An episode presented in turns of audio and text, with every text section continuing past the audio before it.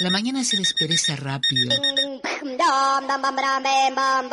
La prisa nos seduce y el tiempo parece acelerarse.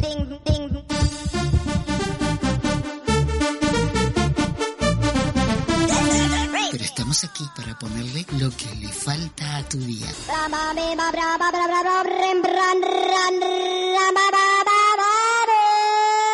La barricada. Un programa para tomarlo con calma.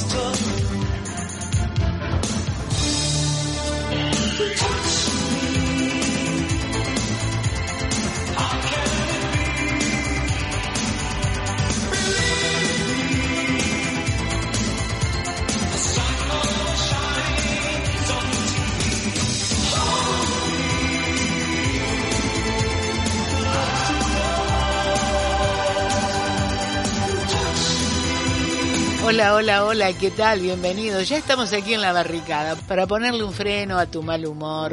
Si es que te levantaste ahí, con el pie izquierdo, como dicen algunos. No te han salido bien las cosas todavía, pero todo va a cambiar. Y seguimos cuidándonos en esta pandemia de COVID-19. Y por supuesto, si habrás tenido que desempolvar algún cuentito, ¿no? Si hay chicos en la casa. Y vamos a hablar justamente de los cuentos infantiles, que no son tan infantiles. Muchos de ellos tienen una historia detrás, surgieron por algo, se basaron en personajes reales y siempre hay historiadores que andan investigando y que cuentan esas historias. De cuentos infantiles, que no lo son tanto, vamos a estar hablando aquí en la barricada. Poniéndole un freno al mal humor y una sonrisa en todos aquellos que están escuchando.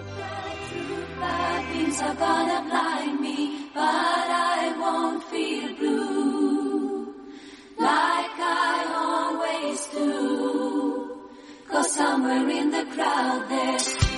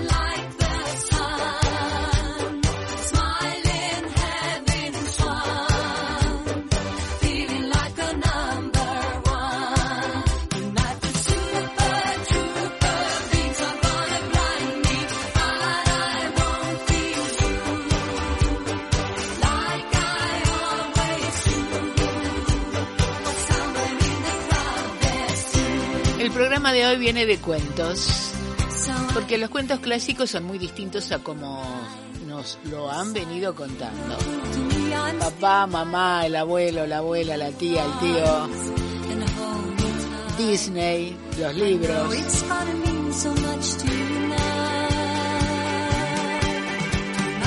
Pero vamos a estar hablando de esas historias que se arraigan, la mayoría de ellas, en hechos reales, historias de carne y hueso que han sido deformadas y adornadas para ofrecer siempre un final feliz, o casi siempre. Y que solemos leer a los niños antes de irse a la cama o cuando ya están en ella. Le ponemos un poco de fantasía y un final feliz. Comenzar con Blanca Nieves, que está inspirado en una persona real. El historiador Karl Heinz Bartels, de hecho, ha indagado en la verdadera historia de Blanca Nieves para atraernos a la que nunca fue especialmente feliz debido al desprecio de su madrastra, que en la historia aparece como la reina malvada. Nos vamos a poner en contexto, año 1729. Alemania. La pequeña María Sofía nace en el castillo de Lohr. Su padre era Philipp Christoph von Edhal, contestable del territorio y gran diplomático que se relacionaba con toda la nobleza europea, cumpliendo las funciones de ministro de Relaciones Exteriores. Su vida siempre muy activa, siempre de viaje, se paralizó cuando falleció su esposo. La pequeña María contaba con pocos años de edad. Dos años después de ese suceso, esta es la historia real, ¿eh? Eh, dos años después, Philip volvió a encontrar la felicidad en una nueva esposa. Claudia Elizabeth María von Benningham, condesa imperial de Reichenstein. Y ahí comienzan los problemas, ya sabes. Una relación hermosa entre hombre y mujer, pero la relación entre la condesa y la pequeña María no era muy buena. De hecho, existen archivos y documentos de la época en la que se habla de que María era una joven muy querida en Lord, allí en la zona donde había nacido, por ser muy caritativa con los pobres, con los necesitados. Digamos, una persona muy noble, de gran amabilidad. Y para el imaginario colectivo, la personificación de la verdadera historia de Blancanieves era la imagen ideal de la hija de un rey. Pero no solo se quería a María porque era muy bondadosa en la zona, en el condado, sino que María era parcialmente ciega, secuela de una varicela que limitaba su visión. En ese aspecto la pequeña María estaba condenada. Todavía ningún príncipe se había acercado a ella. Y tal vez esta figura fue sin duda el gran atractivo para los hermanos Grimm, los autores del cuento de Blancanieves. María era joven, era bella, noble de corazón. Y eso en parte contrastaba con su madrastra. Esa es una parte de la historia del cuento, pero nos quedan todavía los enanos. Contando cuentos hoy aquí en la barricada.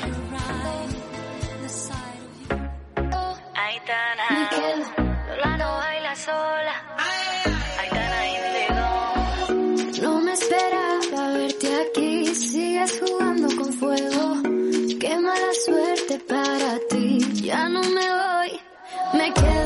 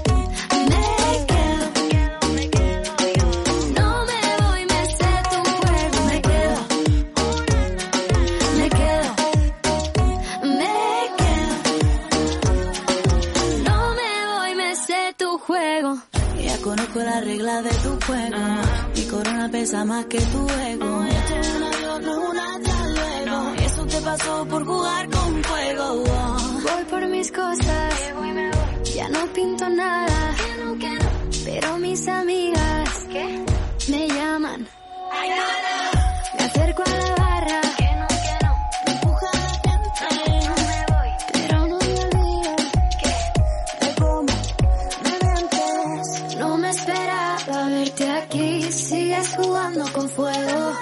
Qué mala suerte para ti. Ya no me voy, me quedo.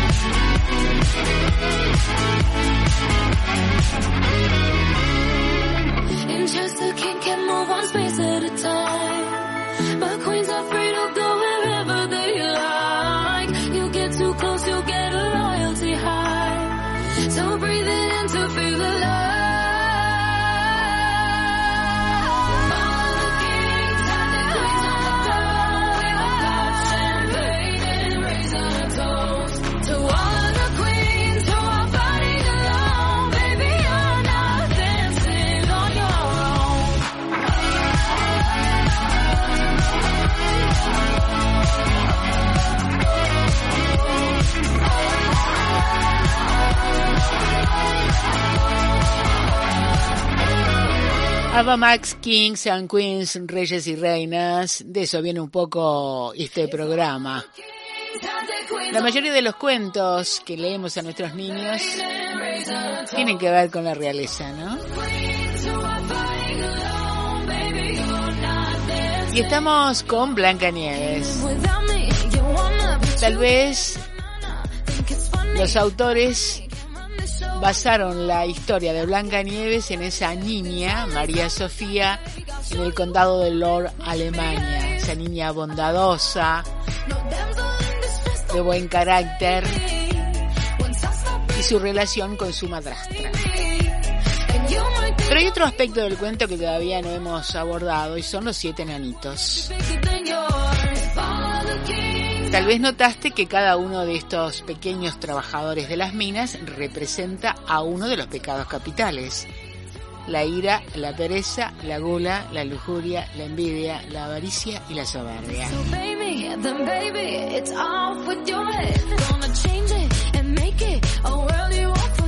Sin embargo, la historia de estas figuras no termina ahí. ¿En qué se inspiraron los autores para poner enanitos en Blancanieves? Los expertos en cuentos comentan que los autores debieron basarse en los niños que trabajaban en las minas de la región. Niños que envejecían prematuramente buscando esos minerales y el trabajo arduo y continuo. Entonces, así, todos sucios por el polvo y el hollín de las minas, parecían auténticos viejitos de pequeña estatura, pequeños trabajadores que no vivían su infancia y que iban y volvían de las minas cantando. Y no debería extrañarnos que estos siete pequeños congeniaran también con Blancanieves. Queda otra curiosidad en la historia de Blancanieves.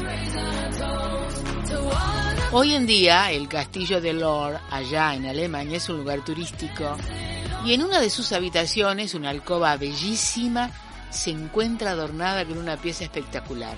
¿Podés adivinar cuál es? Si leíste el cuento o viste la película, en esa habitación se encuentra un gran espejo de un metro sesenta, un espejo que fue fabricado en el mismo pueblo y que constituye una pieza de gran interés.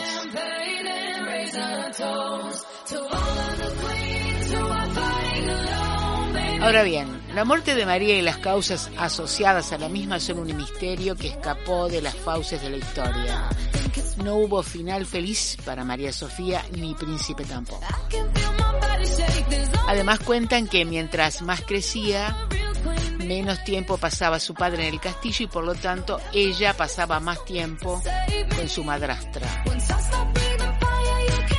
quien siempre supo dar preferencia a otros hijos o a sus verdaderos hijos que tuvo con el papá de María. La madrastra lo rechazaba porque María Sofía era bella, porque era caritativa y además tenía ese defecto en su visión.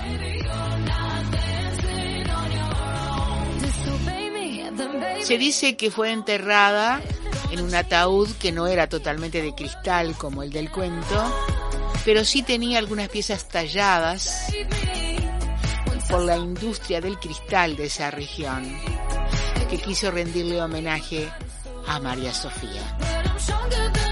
Esto también debió servir de inspiración para los hermanos Grimm y su Blancanieves. Seguimos acompañándote aquí en la barricada. Hoy, ¿qué hay detrás de los cuentos infantiles?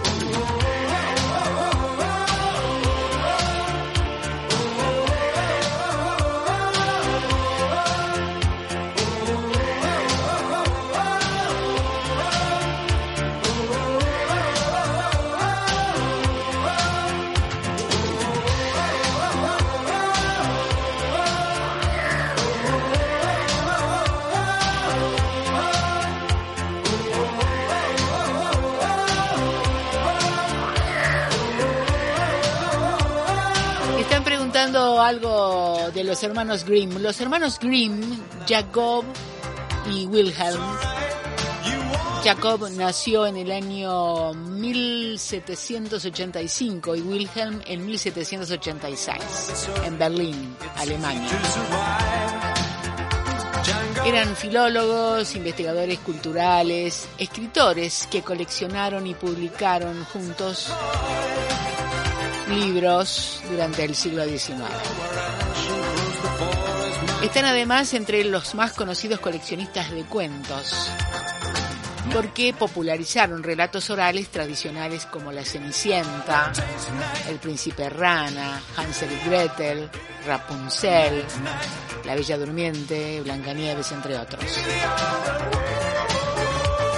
Además escribieron cuentos de hadas como Cuentos de la Infancia y del Hogar, publicados en 1812.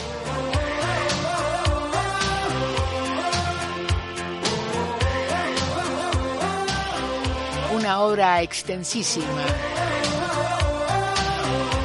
para estos hermanos. Uno murió en el año 1859, Wilhelm, y Jacob murió en 1863.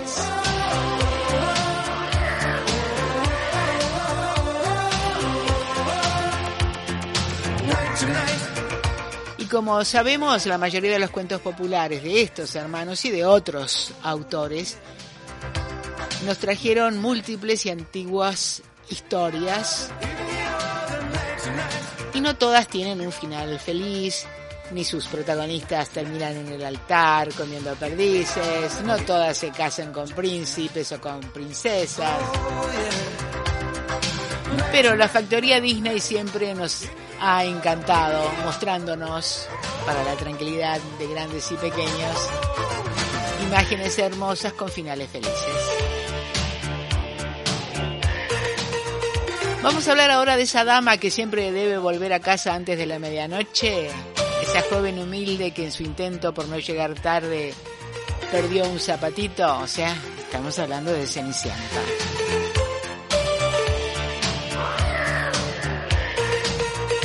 La historia de Cenicienta es sin duda uno de los relatos más clásicos de la antigüedad. Dispone de una larga tradición oral y escrita donde se entrelaza la cultura egipcia y la cultura griega. Los elementos que casi siempre parecen repetirse son precisamente esos acompañantes sobrenaturales que ayudan a la protagonista, como las palomas, animales que en Grecia siempre se asociaban con la diosa Afrodita. En la tradición greco-egipcia encontramos a la primera Cenicienta. Obviamente no se llamaba Cenicienta.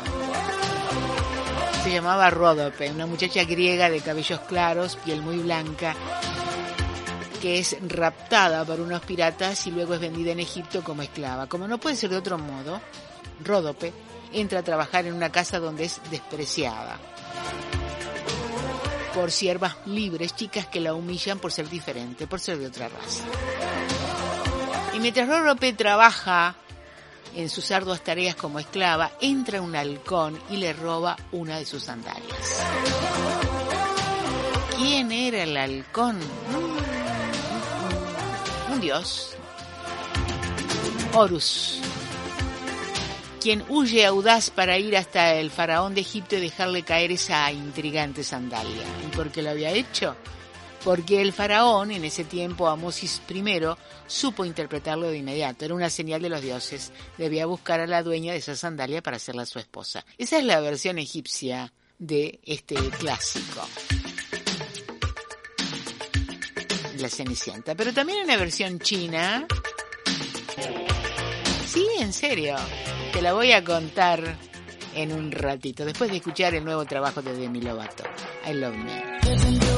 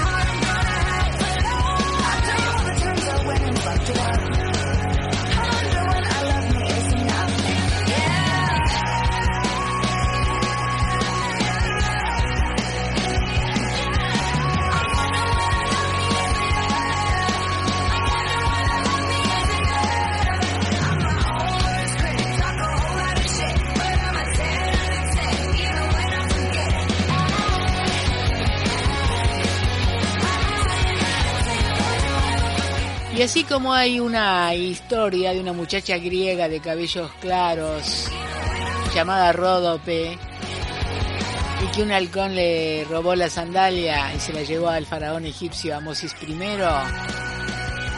que este lo tomó como una señal que debía salir a buscar a la dueña de esa sandalia para hacerla su esposa. Hay una versión china. No te sorprendas. La influencia asiática en el cuento de la Cenicienta siempre ha tenido muchos adeptos, en especial por el tema de los zapatos.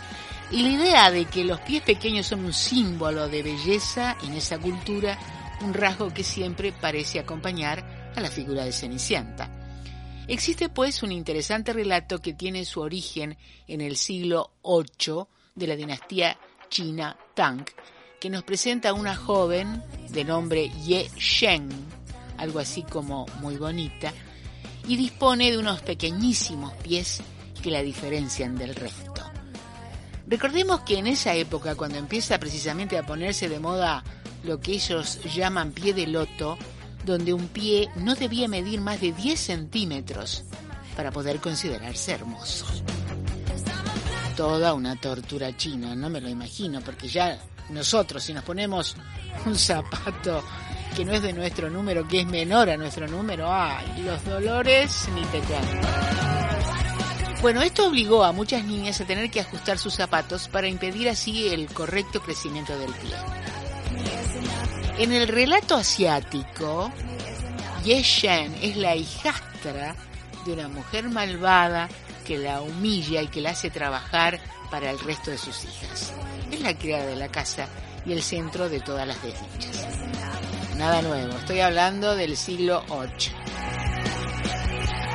Y bueno, y un buen día se celebra un baile en la región, un acontecimiento que le es vetado a la joven Yeshen. Es encerrada bajo llave y así su madrastra y sus hermanastras se van. El único amigo del que disponía esta niña era un bonito pez de colores, pero su madrastra, que era cruel hasta el extremo, temiendo que el animal pudiera ayudarle de alguna forma, lo cocina y se lo come. Una tragedia. Pero ¿qué pasa? La chica guarda las espinas que son mágicas. Ah, esa parte no la sabías. E invoca a los espíritus para que la ayuden y estos aparecen. Y Yeyen va al baile con un precioso vestido, unos bellos y diminutos zapatitos, perdiendo uno en su escapada antes de que la magia terminara, tal como nos cuenta el relato de la Cenicienta. Y como pasa siempre, el emperador en este caso se enamora de ella, se queda con el zapato perdido, hace un edicto, sale a buscar a la muchacha. Y lo que hace la madrastra es cortar los dedos de los pies de sus hijas para que lograran pasar la prueba, pero no funciona. A otra le corta además los talones, tampoco funciona. El engaño y la tortura es descubierta, la malvada mujer es arrojada a un pozo, sus hijas apedreadas y finalmente Yeyen, la pies de loto, aparece junto al emperador calzándose a la perfección el zapato perdido. Un final feliz, al gusto de todas las culturas, una historia muy muy semejante, sin duda a la que conocemos, a la que publicaron los hermanos Grimm. ¿Qué le vamos a hacer? Hay una historia detrás de los cuentos y hay más para contarte en un ratito. Porque lloras mi amor, que te surge en la piel, te despiertas en el llanto, con espantos de dolor. Son los monstruos del ayer, son tus miedos corazón. Sabes bien que yo te amo y te pido tengas fe. No sufres más, no mi bebé. Eres la mariposa que vuela hacia el huracán. Cuéntame de tu pesar, suelta todo tu dolor, dímelo.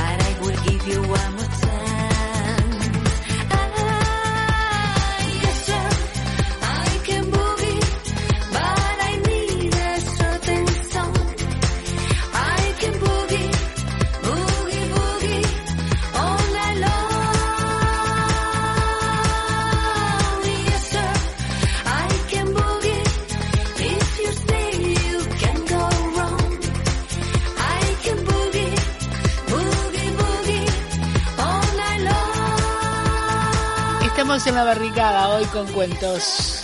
¿O qué hay detrás de los cuentos infantiles? Recordábamos este tema de Baccarat, Yes Sir, I Can Boogie. Y los hermanos Grimm, en realidad lo que hicieron fue recopilar historias. Publicaban los cuentos que escuchaban de lugareños y que venían de tradiciones anteriores. Cuentos para la infancia y el hogar, dos volúmenes. El primero se publicó en 1812 y el segundo en 1815. Se conocen como cuentos de hadas de los hermanos Grimm. Allí aparecen Blancanieves, la Cenicienta, Barba Azul, Hansel y Gretel, Rapunzel, la Bella Durmiente, el gato con botas, Juan sin miedo, Pulgarcito, Caperucita Roja. Y por supuesto después el cine. Los llevó a la pantalla grande. En 1937, por ejemplo, Walt Disney hizo la película Blancanieves y los siete enanos, en 1950 La Cenicienta, en 1959 La Bella Durmiente. Aunque La Bella Durmiente tiene otras versiones, como la- basada también en los cuentos de Charles Perrault.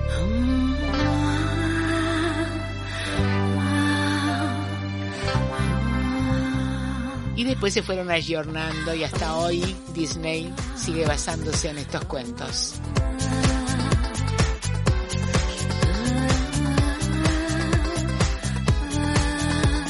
Y ahora nos vamos a ir a la Bella Durmiente, que no es como la mostró Disney. ¿eh?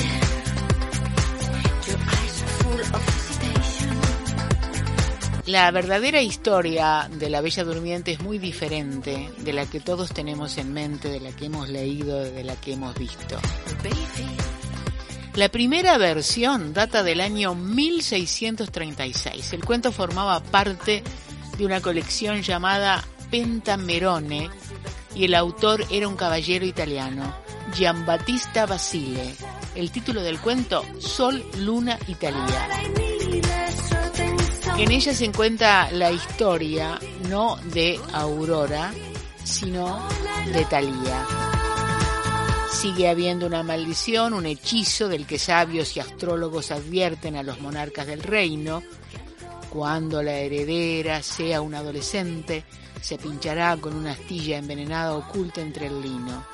¿Y qué hace el rey? Prohibir la entrada de lino al palacio.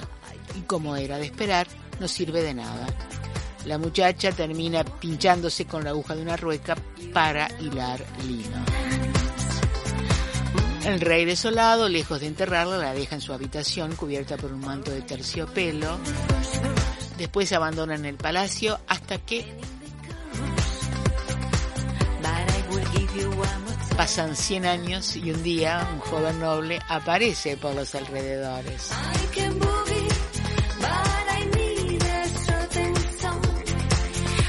Más o menos parecido, ¿no? Pero no es tan así. El joven que aparece, este noble, acompañado por su halcón y los perros, está cazando y casualmente se encuentra con este palacio abandonado. Decide entrar, llevándose una grata sorpresa. Hay una muchacha que parece dormida. No la puede despertar. ¿Y qué sucede? Decide aprovecharse de ella. Según esta historia del año 1636, nueve meses después nacen dos niños, Sol y Luna. La joven sigue inconsciente y los bebés son cuidados por hadas. Un día, mientras el niño está buscando el pecho de su madre para alimentarse, toma el dedo de su madre, lo chupa y le extrae el veneno. El hechizo se rompe y la bella durmiente despierta. Como ves, no hace falta ningún beso de amor. Tiempo después, el joven noble vuelve al palacio y parece que quiere visitar una vez más a la princesa dormida. Su sorpresa es tremenda no solo por ver a la joven despierta, sino por ver a dos niños. ¿Qué ocurre entonces? Nada especial. Talía se alegra de lo que ha ocurrido, pasan juntos un tiempo y después el noble la deja porque el noble tiene su familia, tiene su propia esposa. Y esta historia sigue, aunque no lo creas, seguimos acompañándote. La barricada, para ponerle una sonrisa a tu día.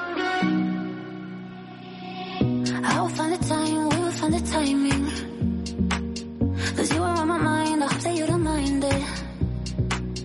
You know that I want you, you know that I want you next to me. But if you need some space, I will step away. And I know it might sound stupid, but for me, yeah. I just gotta keep believing, and I've heard some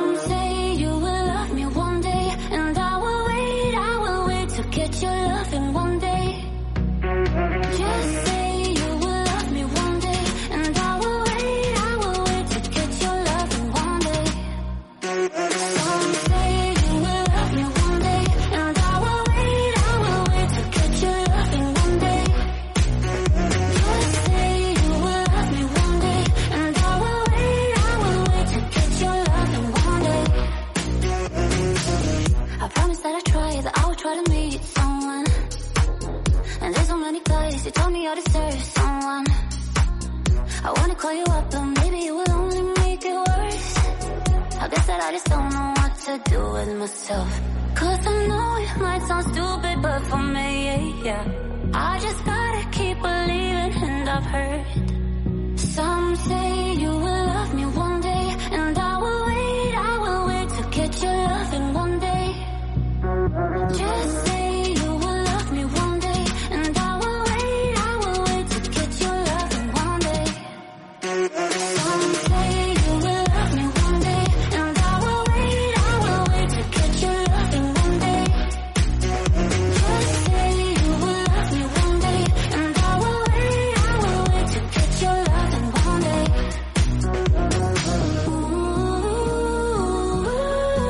olvido del tema para la coreografía del día que va a ser el último tema del programa. Andá aprontándote. Estamos con los cuentos infantiles, pero lo que hay detrás de esos cuentos. La mayoría de ellos vienen de una historia real o de leyendas urbanas y populares que fueron pasando de boca en boca a través de los siglos. Estamos con la Bella Durmiente. Esta historia de Basile del año 1636, que lleva por título Sol, Luna y Talía. Talía era la Bella Durmiente, Sol y Luna las hijas que tuvo. La despertó un noble que le contó la historia, pero que la deja porque el noble tiene su propia esposa. El verdadero problema llega cuando la esposa de este noble descubre a la familia secreta de su marido. Llevada por la rabia, ordena que se queme a Talía en una hoguera y que los niños sean asesinados y cocinados para que su infiel marido se los coma sin saber. Pero tranquila, tranquila, tranquilo. No, no es así. Este cuento tiene final feliz. En el momento en que Talía va a ser quemada en la hoguera, decide quitarse la ropa y de pronto cada una de las prendas emite un sonido espantoso al entrar en contacto con el fuego. Este sonido lo escucha el noble, que logra detener el sacrificio. Primera parte cumplida. ¿Y qué pasa con Sol y Luna? Bueno, el cocinero se niega a cumplir el sacrilegio. Y lo que sirvió era una cabra. Una vez que el noble se entera que no le dio de comer a esos niños, se agradece nombrándolo tesorero real. El cuento termina felizmente con una boda en noble Italia, una familia feliz y unida, originada por casualidad. Y al final la aventura extramarital del joven y su secreto ultraje no tiene castigo. Cuando Perrault quiso introducir esta obra, tuvo que cambiarla un poquito. Lo primero que hizo fue eliminar la violación que no podía ser para un público infantil. Y la princesa sería despertada por un beso, el beso de un príncipe amable, servicial, dulce, con el que se casaría. Tendría dos hijas y junto a ella serían terriblemente odiadas por la madre del príncipe. Se repite la historia. Ya sabes, el cuento se llama La Bella Durmiente del Bosque. Y luego nuestros queridos hermanos Grimm nos trajeron una versión aún más dulce, que es la que conocemos y es la que contamos a los más chicos de la familia con total tranquilidad. O lo llevamos al cine a ver esa historia. Siempre hay una mala, ¿no? En cada uno de los cuentos.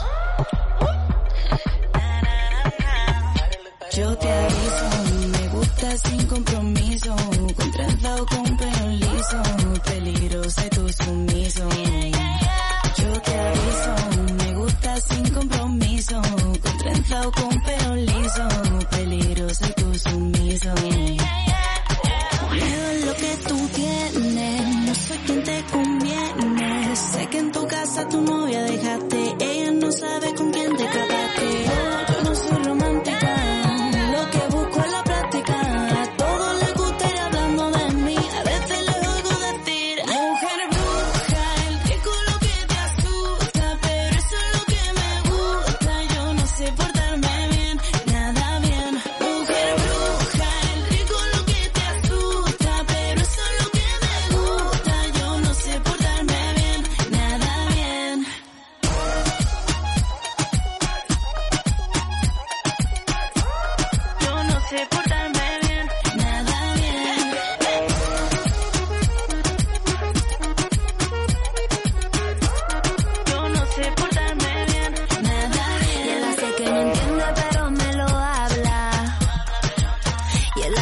Distancia corta, mira y está larga.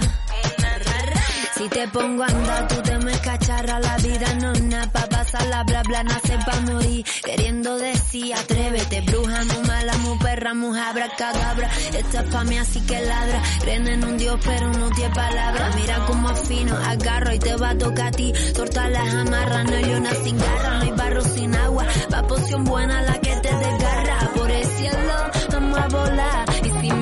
Y sin miedo, vamos para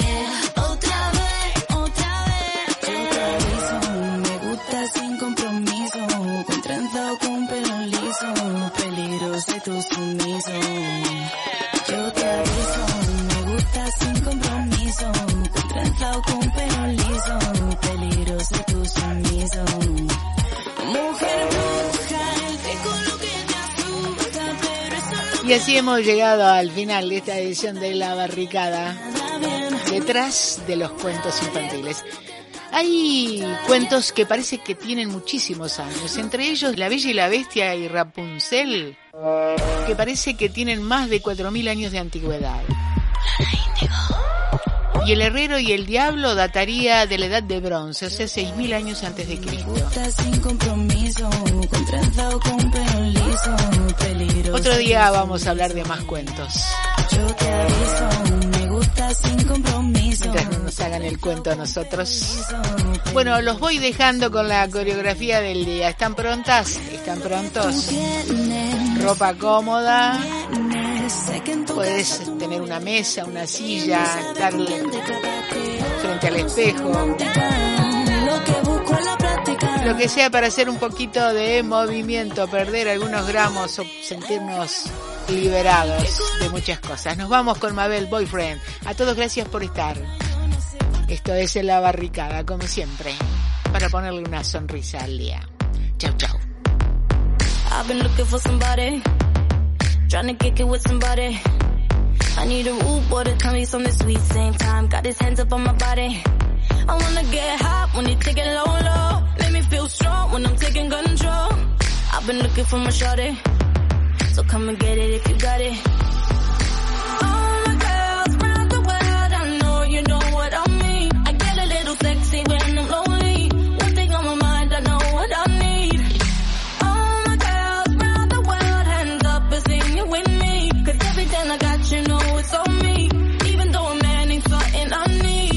Want a boyfriend, so put it on me. I'm looking for a man who can take that heat. Want a boyfriend, but not too sweet. My baby got a bitch that's probably running that street. Is he ride or die?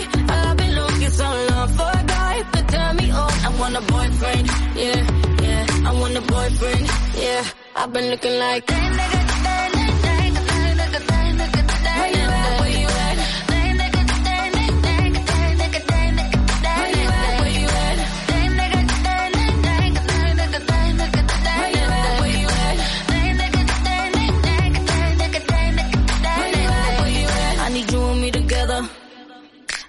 looking for forever. I had so much stress from my ex to the next one. You better love me better. I need a bad boy that don't bring me drama. He ain't tryna run when they get the nana. Boy, you ready for the pleasure? And don't you know it's now or never?